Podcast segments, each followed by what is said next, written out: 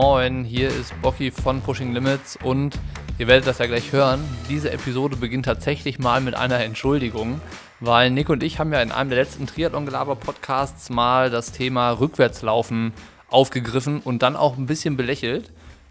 Ja, ja, und wie soll man jetzt das weiterführen? Daraufhin hat sich der Markus gemeldet und meinte, Jungs, wenn ihr Fragen habt dazu, meldet euch doch mal, ich kann euch das alles beantworten. Die Chance habe ich dann beim Schopfe gepackt und ergriffen, weil der Markus ist Marathon-Weltrekordhalter im Rückwärtslaufen. Der ist auch schon 100 Kilometer rückwärts gelaufen, hat an Weltmeisterschaften teilgenommen und hat sich dann die Zeit genommen, um im Podcast mal genau über das zu quatschen. Wie kommt man dazu? Wie wird man Rückwärtsläufer? Er hat auch noch die Jenny dann mitgebracht. Die begleitet ihn nicht nur durchs Leben und bei den Rückwärtswettkämpfen, sondern läuft auch selber rückwärts mittlerweile.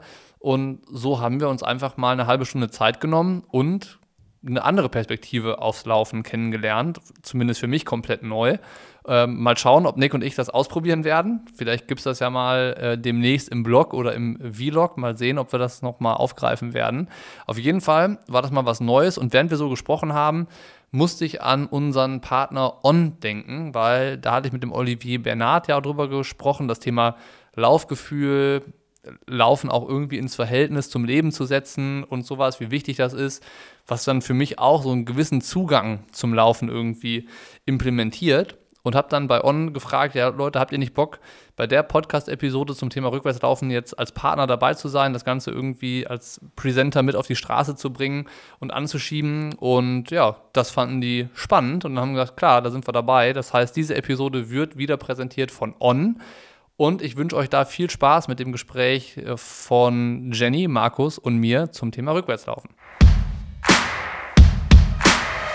Also ich muss mich ja erstmal offiziell auch nochmal bei euch entschuldigen für die lapidaren Worte übers äh, Rückwärtslaufen, die Nick und ich da im, im Trilon-Gelaber gefunden haben. Äh, aber das ist ja auch der Grund, warum der Podcast jetzt hier überhaupt zustande kommt. Wir haben ja da übers Rückwärtslaufen gesprochen und gesagt, dass wir da noch keinen Zugang zu gefunden haben, äh, das tatsächlich auch noch selber nie ausprobiert haben. Und ähm, Markus, dann hattest du uns verlinkt und gesagt, so ja, wenn wir eine Frage dazu haben, äh, du kannst es beantworten. Ähm, wie kommt man auf die Idee, zum Rückwärtsläufer zu werden? Ähm, ich war selber lange Zeit Läufer und also ich bin ungefähr seit elf Jahren am Laufen oder auch am Marathon laufen und habe halt damals einen Rückwärtsläufer, ähm, Achim Aritz, der ebenfalls aus Münster kommt, kennengelernt auf einer Skilanglauf-Exkursion und dann habe ich gedacht, ich probiere es einfach mal aus und dann habe ich gemerkt, dass es quasi so ein bisschen ist, wie eine neue Sportart zu erlernen. Und halt der Muskelkater war am Anfang groß und dann hat es einfach so viel Spaß gemacht, dass ich halt einfach dabei geblieben bin. Und jetzt mittlerweile seit, also 2014 bin ich angefangen, also seit sieben Jahren äh, bewege ich mich halt eben andersrum fort. Ja, lustig. Also wie gesagt, ihr seid jetzt die ersten Rückwärtsläufer, äh, mit denen ich mich unterhalten kann. Jenny, wie kam es bei dir dazu, dass du äh, Rückwärtsläuferin geworden bist oder äh, auch einfach ausprobiert oder wie muss man sich das vorstellen? Ja, also ich habe äh, Markus eigentlich auch erst für verrückt erklärt. Also ich konnte mir eigentlich überhaupt nicht vorstellen, jemals rückwärts zu laufen. Also ich bin zwar auch bevor ich Markus kennengelernt habe, schon auch diverse Ultras gelaufen und also so vorwärts eigentlich irgendwie auch alles, was geht, aber rückwärts habe ich gedacht, nee, das ist mir irgendwie doch zu schräg.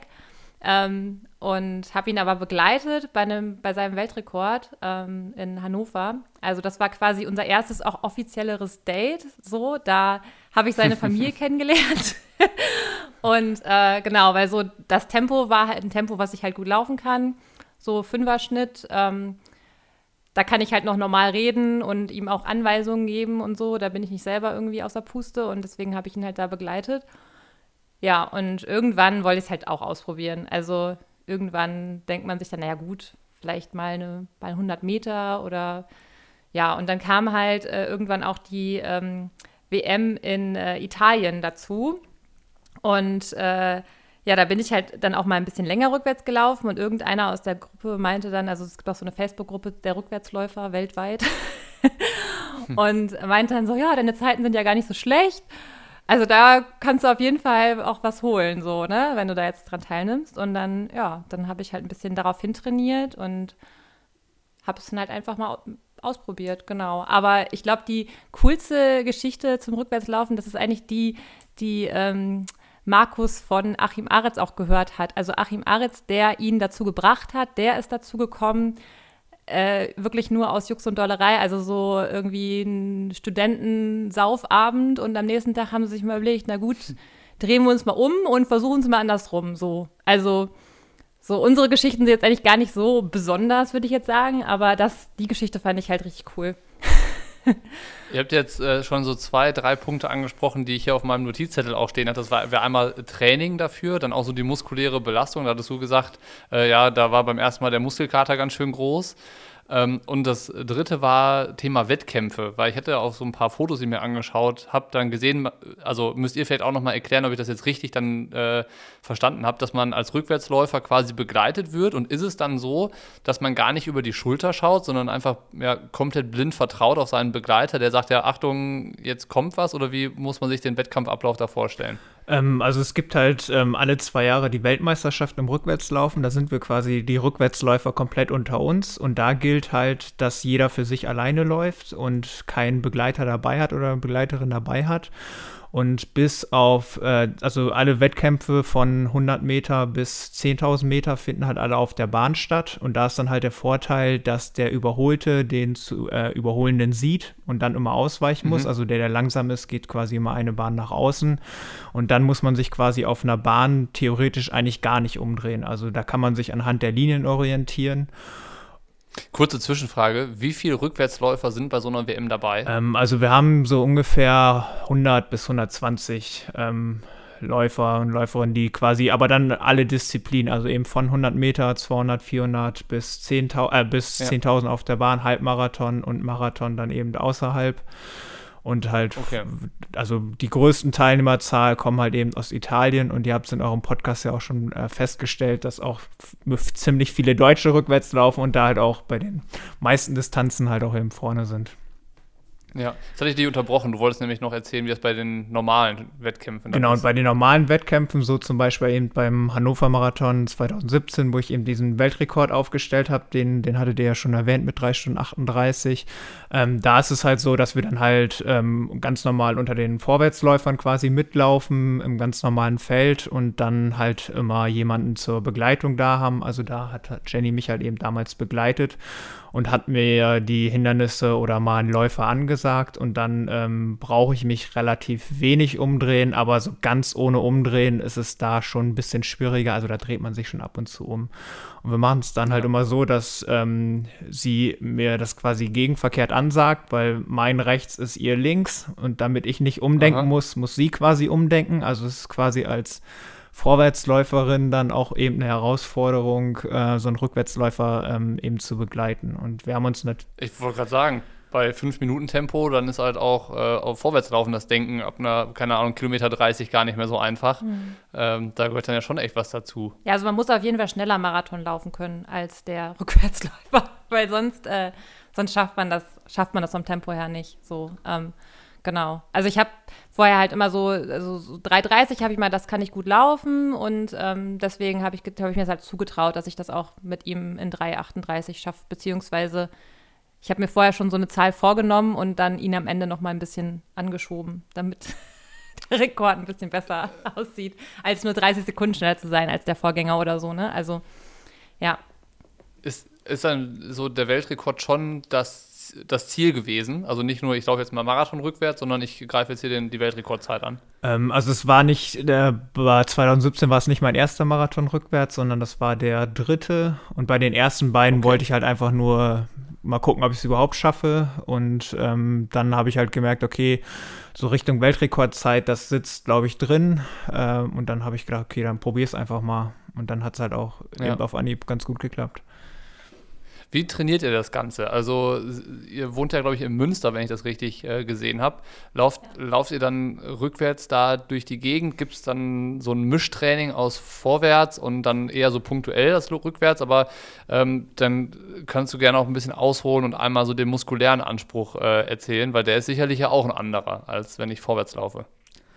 Ja, also wir laufen halt, ähm, also ja, so ungefähr. Ähm ja, 50 Prozent rückwärts, 50 Prozent vorwärts, würde ich jetzt mal sagen. Das ist aber halt auch immer unterschiedlich, je nachdem, was jetzt ansteht. Also wenn jetzt in diesem Jahr die WM doch stattfinden sollte, dann werden wir noch mehr rückwärts laufen. Und mhm. ähm, dann machen wir es halt in der Regel so, dass wir auf der Bahn laufen, weil man da halt am wenigsten mit Gegenverkehr oder ähm, dann eben auch mal ein bisschen alleine laufen kann oder gerade wenn es dann auch so Richtung Intervalle geht, was wir halt ganz normal la laufen wie auch Vorwärtsläufer. Ähm, dann ist es halt einfach einfacher, ähm, weil man sich an halt der Bahnlinien orientieren kann. Und ansonsten bei längeren Läufen laufen wir auch noch ganz normale Strecken hier rund um Münster und da dann meistens so, dass wir die Strecken dann halt schon planen, dass halt viele große Radwege dabei sind, ähm, wo man halt relativ sicher ist, dass da jetzt keine Fußgänger oder so im, im Weg sind. Und was so das Muskuläre angeht, ähm, also kann ich nur animieren, das selber mal auszuprobieren. Dann wird man merken, dass äh, die Wadenmuskulatur doch deutlich mehr beansprucht wird als beim Vorwärtslaufen, weil man halt mhm. eigentlich nichts anderes machen kann, als permanent auf dem Vorfuß zu laufen. Mhm. Und äh, ich selber war auch nicht so wirklich ein Vorfußläufer damals als Vorwärtsläufer, oder ich bin ja immer noch ein Vorwärtsläufer, aber ähm, ich bin eigentlich nie so ein richtiger Vorfußläufer geworden, äh, gewesen, aber jetzt durchs Rückwärtslaufen äh, habe ich halt die entsprechende Muskulatur dann auch aufbauen können, sodass ich mich so langsam Richtung äh, Vorfußläufer auch entwickle oder Mittelfußläufer. Also hat es quasi auch Vorteile, ähm, als normaler Läufer das mal auszuprobieren. Okay, das nehme ich auf jeden Fall mal mit. Aber äh, dazu auch nochmal zwei Fragen. Also es ergeben sich, wenn wir uns unterhalten, ständig neue Fragen in meinem Kopf. Ich, äh, wenn, wenn, ihr mich hier auf, Sachen aufschreiben seht, dann notiere ich mir irgendwelche Stichpunkte. Ähm, wie ist der Unterschied zwischen eurem Vorwärtslauftempo und dem Rückwärtslauftempo? Weil ein Marathon in, in 3,38 zu laufen, das ist ja schon für manche, die in Anführungszeichen normal unterwegs sind, äh, eine Riesenherausforderung. Äh, jetzt Jenny, du hattest gesagt, du kannst den dann, du hast dir zugetraut, den in 3,30 gut zu laufen, also Ticken schneller. Äh, ist, ist es Vorwärtslaufen ein Ticken schneller? Deut, oder deut, deutlich schneller, ne? Also, ja, deutlich schneller. Also, ja. äh, meine Marathonzeit vorwärts, äh, also meine Bestzeit ist äh, 3,17 und ähm, rückwärts bin ich noch kein Marathon gelaufen, von daher weiß ich das nicht, aber Halbmarathon auch so 1,35 und ähm, 10 Kilometer in 41 Minuten. So, das sind mhm. so meine Bestzeiten. Vorwärts und rückwärts ist das deutlich langsamer. Also, weil man einfach auch, also ich zumindest habe fast die doppelte Schrittfrequenz. Also, wenn ich einen Schritt vorwärts mache, mache ich zwei Schritte rückwärts. So.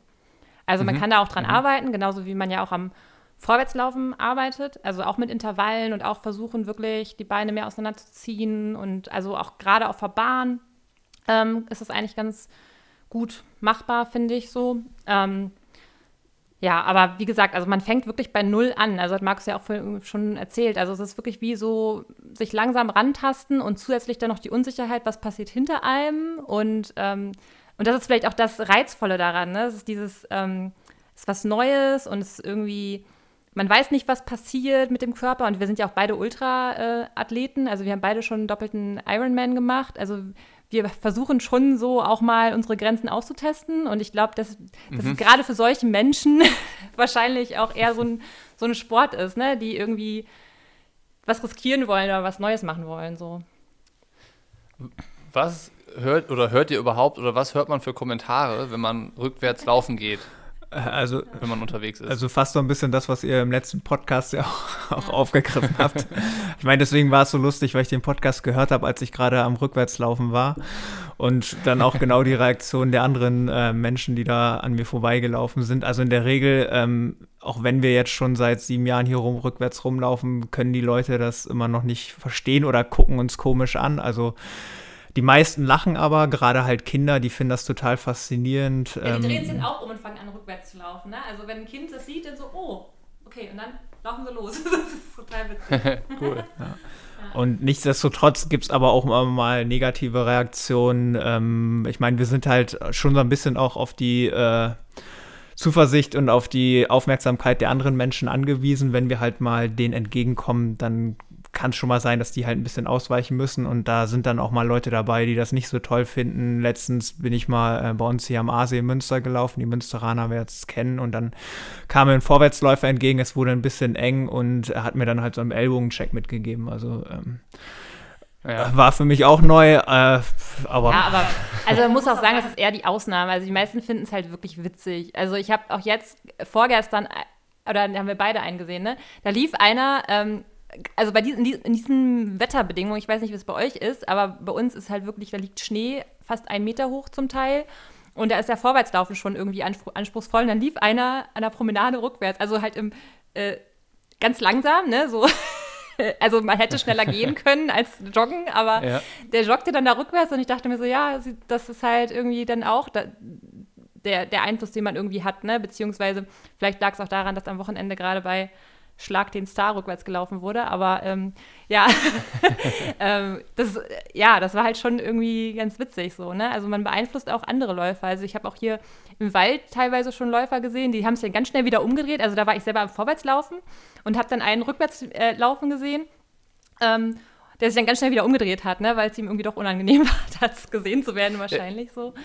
Ja. Aber ich glaube, es ist auch eine koordinative Geschichte, weil ich erinnere mich äh, beim Rückwärtslaufen an eine Sache. Ich habe ganz früher nach der Schule so ein freiwilliges soziales Jahr an der Grundschule gemacht und musste da oder durfte da so nachmittags Sportangebote ähm, für die Kinder äh, machen, die halt in der Übermittagsbetreuung waren. Und das war halt dann so Spielsport Spaß und dann haben wir halt auch mal Rückwärtslaufen gemacht und da sind dann teilweise Kinder umgefallen. Also ne, so erste bis vierte äh. Klasse, das Schulalter und das, das hat nicht funktioniert. Also das war dann äh, so, wo ich mir dachte, das gibt's doch nicht. Also man muss doch irgendwie, ein Kind muss doch in der Lage sein, rückwärts zu laufen. Aber ähm, das ist ja vielleicht auch genau das, was du sagst, dass man Rückwärtslaufen vielleicht gar nicht nur als Disziplin sehen muss, sondern halt auch als, Markus hat es ja auch gesagt, so vielleicht schon als ein Trainingselement. Mhm ähm, Lauf-ABC macht auch jeder, Hopserlauf, äh, Fußgelenksarbeit, Skippings, alles Mögliche. Ähm, und dann ist ja Rückwärtslaufen eigentlich was, was auch in so eine Richtung gehen kann. Genau, ja. Ja, also es ist ja auch Teil des Lauf-ABCs. Also auch Fußballer machen das, ne? Die laufen auch zwischendurch mal 100 Meter rückwärts. Okay, jetzt über Fußballer und Lauf-Podcast, das passt vielleicht nicht zusammen, aber, aber es machen viele Sportler so, ne? Also integrieren Rückwärtslaufen, auch Boxer zum Beispiel, ne? Weil die müssen ja irgendwie auch, ähm, wer war das nochmal das Beispiel? Muhammad Ali, glaube ich, ne? Der Rückwärtsläufer. Genau, also der ist auch immer rückwärts gejoggt, weil ja, er dadurch eben Muskeln trainieren konnte, die er vorwärts nicht trainieren konnte. So, ne? Also.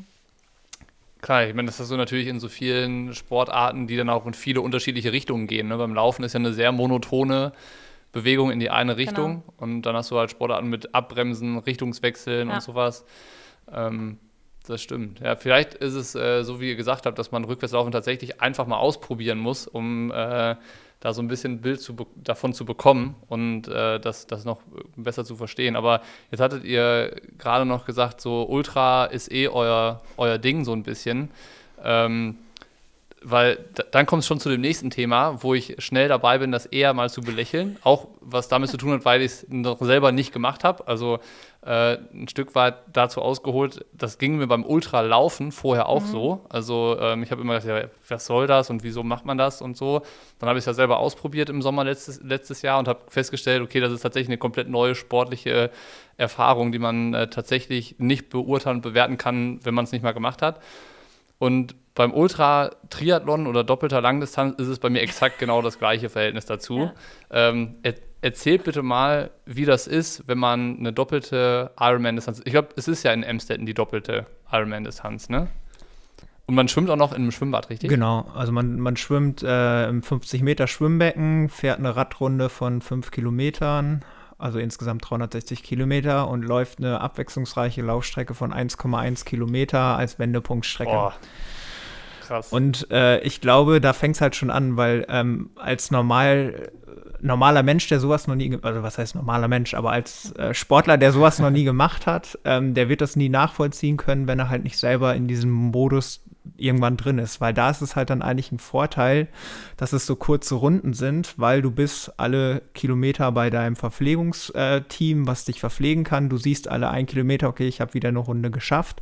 Und dann ist es halt quasi eher ein Vorteil, dass man halt diese kleinen und kurzen Runden haben. Und ähm, ich selber bin da halt auch Mitveranstalter in Amstetten und für uns als Veranstalter ist es natürlich auch ein Vorteil, weil wir nicht riesengroße Straßenzüge absperren können. Wir können jetzt nicht 360 Kilometer Straße, was vielleicht spannender ja. wäre, ab, äh, absperren. Und ich meine, aus, aus Sportlersicht ähm, ist es halt, ähm, wenn man halt dieses Gefühl liebt, halt etwas, seinen Körper halt zu pushen. Ich meine, hier heißt ja Pushing Limits. Bei uns ist es dann halt nicht das Pushen auf kurze Distanz oder ich will auf diesen kurzen Distanzen schneller werden, sondern ich will halt eben was erleben und will meinen Körper halt an irgendeine Grenze führen und ähm, halt quasi mich da halt, wo es dann nicht mehr immer nur ums Körperliche geht, sondern halt auch um diesen Kopf äh, dafür zu kriegen, das halt eben durchzuziehen. Und das ist halt eben so. Wie, wie, lange habt ihr da, wie lange wart ihr unterwegs? Also ich war knapp 30 Stunden unterwegs, aber ich war auch ziemlich lange unterwegs, weil ich äh, ziemlich viele Probleme hatte. Also ich bin eigentlich das Beispiel dafür, warum man es vielleicht nicht mehr mich machen sollte. also ich habe mich durchgequält. Ich hatte am Ende sogar noch von den äh, Frauen die schnellste Laufzeit. Ähm, weil Laufen, das war, da habe ich halt darauf gewartet, so, endlich kann ich loslaufen, so, das, äh, das lief dann auch ganz gut, aber davor, ähm, ja, hat es halt nur geregnet und nur gestürmt, als ich auf dem Rad war, als äh, Markus daran teilgenommen hat, zwei Jahre vorher, hat, war Sonnenschein, alles total perfekt und ich habe irgendwie nur gegen den Wind getreten und hatte halt auch noch nicht so viele Kilometer auf dem Rad gemacht. Also meine, mein, das Maximum, was ich halt davor gefahren bin, waren 200 Kilometer. Und ich glaube, wenn ich es nochmal machen würde, dann müsste ich das, müsste ich den Umfang auf jeden Fall erheblich erhöhen und wirklich regelmäßig jede Woche über 200 Kilometer Rad fahren. Also so am Stück, ja. weil ähm, ja, das merkt man halt schon. Also ich habe äh, richtig Knie Knieprobleme gekriegt. Also ich war äh, gefühlt jede Runde beim Physio, der mich da, der mich schon wieder reingedrückt hat. Und ich habe eigentlich nur darauf gewartet, dass er sagt, hör auf, du machst dir alles kaputt. So, darauf habe ich irgendwie gewartet. Aber er meinte, ach, das geht alles noch. und dann bin ja. ich halt davon ausgegangen, gut, dann geht halt nichts kaputt, dann mache ich halt weiter so. Ne? Also und es war auch letztendlich so. Also ich irgendwie eine Woche später konnte ich wieder ganz normal laufen, aber ich habe also musste humpeln, nach, als ich angekommen bin. Das war schon, also es war schon sehr, sehr viel Kopf, also viel mehr Kopf, als ich vorher gedacht hätte, so auch im Vergleich zu allen anderen Disziplinen, also auch im Vergleich zum Mauerweglauf mit äh, 100 Meilen oder so, also da musste ich halt nie humpeln. Also laufen ging halt immer, aber durch die Komponente Radfahren halt davor, weil ich solche Umfänge einfach vorher nie gefahren bin, ähm, ja, hat das halt schon echt wehgetan. ich, ich glaube, dass man bei äh, den Distanzen äh, dann sagen kann, das hat schon echt wehgetan. Das kann, glaube ich, wirklich jeder, der den Podcast hat, äh, nachvollziehen, ob man es jetzt schon gemacht hat oder nicht. Aber Markus, was war deine Erfahrung dabei? Du hast ja das zweimal gemacht schon. Äh, ne? nee, also ich habe den Dutt einmal gemacht ähm, und ja. da hatte ich eine Zeit von 19 Stunden 40, glaube ich, also, also knapp unter 20 Stunden. Was auch schon richtig gut dann, ne? Also, ähm, also ich hatte halt keinen Vergleich, weil es war eigentlich mehr oder weniger mein erster Triathlon. Ähm, also Krass. Ja, mein, meiner auch. Also das war auch mein erster Triathlon. Also das würde ich auch nicht empfehlen also ihr würdet, unbedingt. Ihr, also ihr würdet jetzt auch nicht widersprechen, wenn man äh, sagt, ihr habt einen speziellen Zugang ja, zum Sport. Ja, genau. Also, also ich, ich würde eigentlich auch jedem empfehlen, also jetzt im Nachhinein einfach mal erstmal einen normalen Triathlon machen, so olympische Distanz, irgendwie mal gucken, wie das mit dem Wechsel geht und so weiter, weil das ist halt Chaos, ne? So, also gerade wenn man so viele Kilometer irgendwie reist, das ist schon, äh, ja, also ja. kann ich nicht so empfehlen. Aber da, aber da ist halt das Schöne halt, es ist, also wie du sagst, Ultralaufen und Laufen ist ein anderer Sport und genauso ist es, glaube ich, dann auch beim Ultratriathlon und beim normalen Triathlon, weil da kommst zum Beispiel jetzt nicht, also bei meiner Zeit, da habe ich mir auch dann beim Wechsel mal 20 Minuten oder so genommen, äh, weil nach dem Radfahren, wenn du halt zwölf Stunden in Aero-Position bist, dann musst du auch erstmal wieder klarkommen, um in einer senkrechten Position stehen zu können. Und ähm, ja. anders war es äh, letzt, äh, vor zwei Jahren, da wurde in Amstetten halt auch der Weltrekord aufgestellt ähm, oder der damalige Weltrekord. Und der erste, der hat genauso schnell gewechselt wie beim normalen Ironman. Und ja, der. Krass. Äh, Wo liegt denn der, der Weltrekord? Wisst ihr das? Äh, ich weine.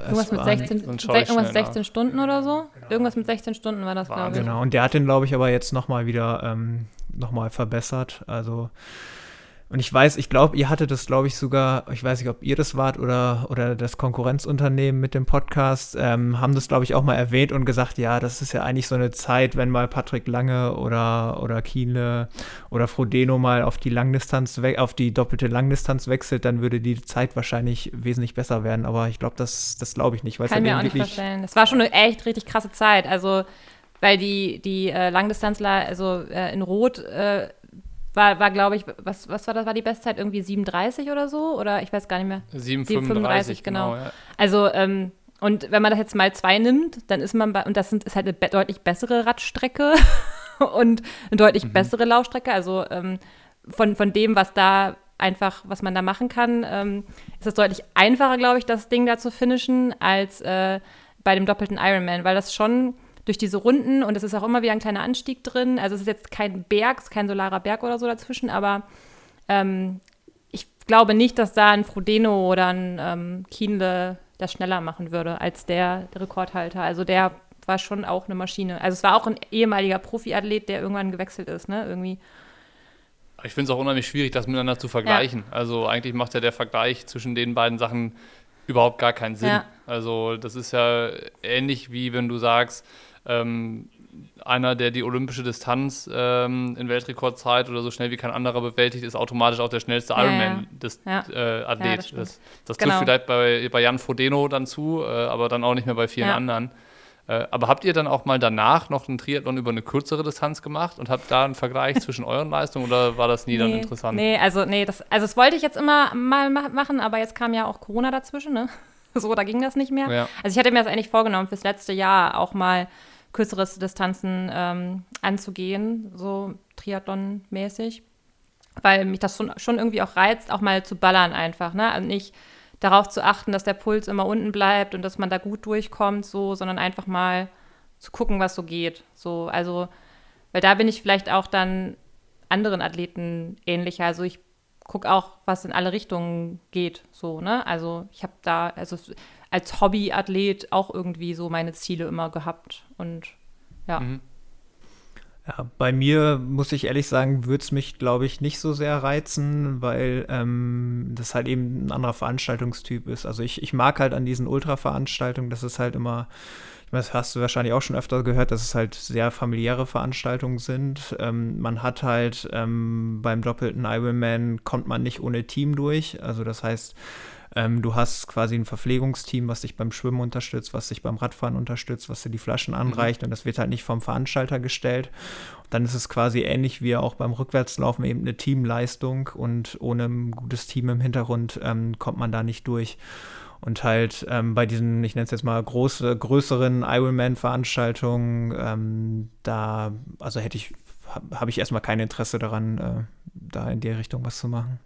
Ja, wobei es gibt ja auch kleinere olympische Distanzdinger. Also es ja. sind ja nicht alles so Großveranstaltungen. Genau, aber, aber auch da, ich habe halt keine Lust, äh, mich im Wasser mit den Leuten zu prügeln. Und das ist halt der Vorteil, wenn man dann im, im äh, Schwimmbad ist. Da hat jeder, also acht Leute auf der Bahn und äh, da ist das alles ein bisschen friedlicher. Ja. Wie, was für Ziele habt ihr noch, wenn irgendwie Marathon, Weltrekord im Rückwärtslaufen schon auf der Habenseite steht, Ultradistanz, ähm, Triathlon gemacht? Was ist so das nächste oder worauf habt ihr noch Lust? Was ist, gibt es sowas wie ein Projekt, was ansteht oder äh, was treibt euch gerade an zum Trainieren? Also erstmal jetzt gerade so die WM, also wo wir wirklich hoffen, dass die stattfindet. Ähm, und also ich will auf jeden Fall auch noch mal ausprobieren, mehr als 21 Kilometer rückwärts zu laufen. Ähm, mhm. Und dann halt auch gucken, was geht. Und ein bisschen gucke ich mir auch so die Zeiten an, die, ähm, die da jetzt rückwärts äh, Weltrekord, in Weltrekordnähe sind bei den Frauen.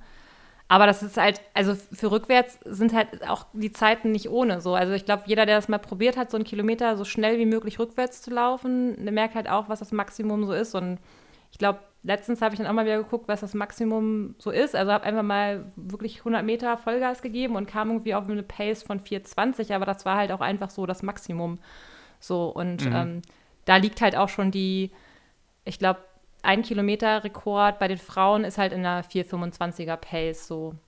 Also das ist halt ja. schon auch jetzt nicht ohne, was die da vorgelegt haben. Ne? Also Weltrekord ist halt auch nicht definitiv schon Weltrekord, ne? So.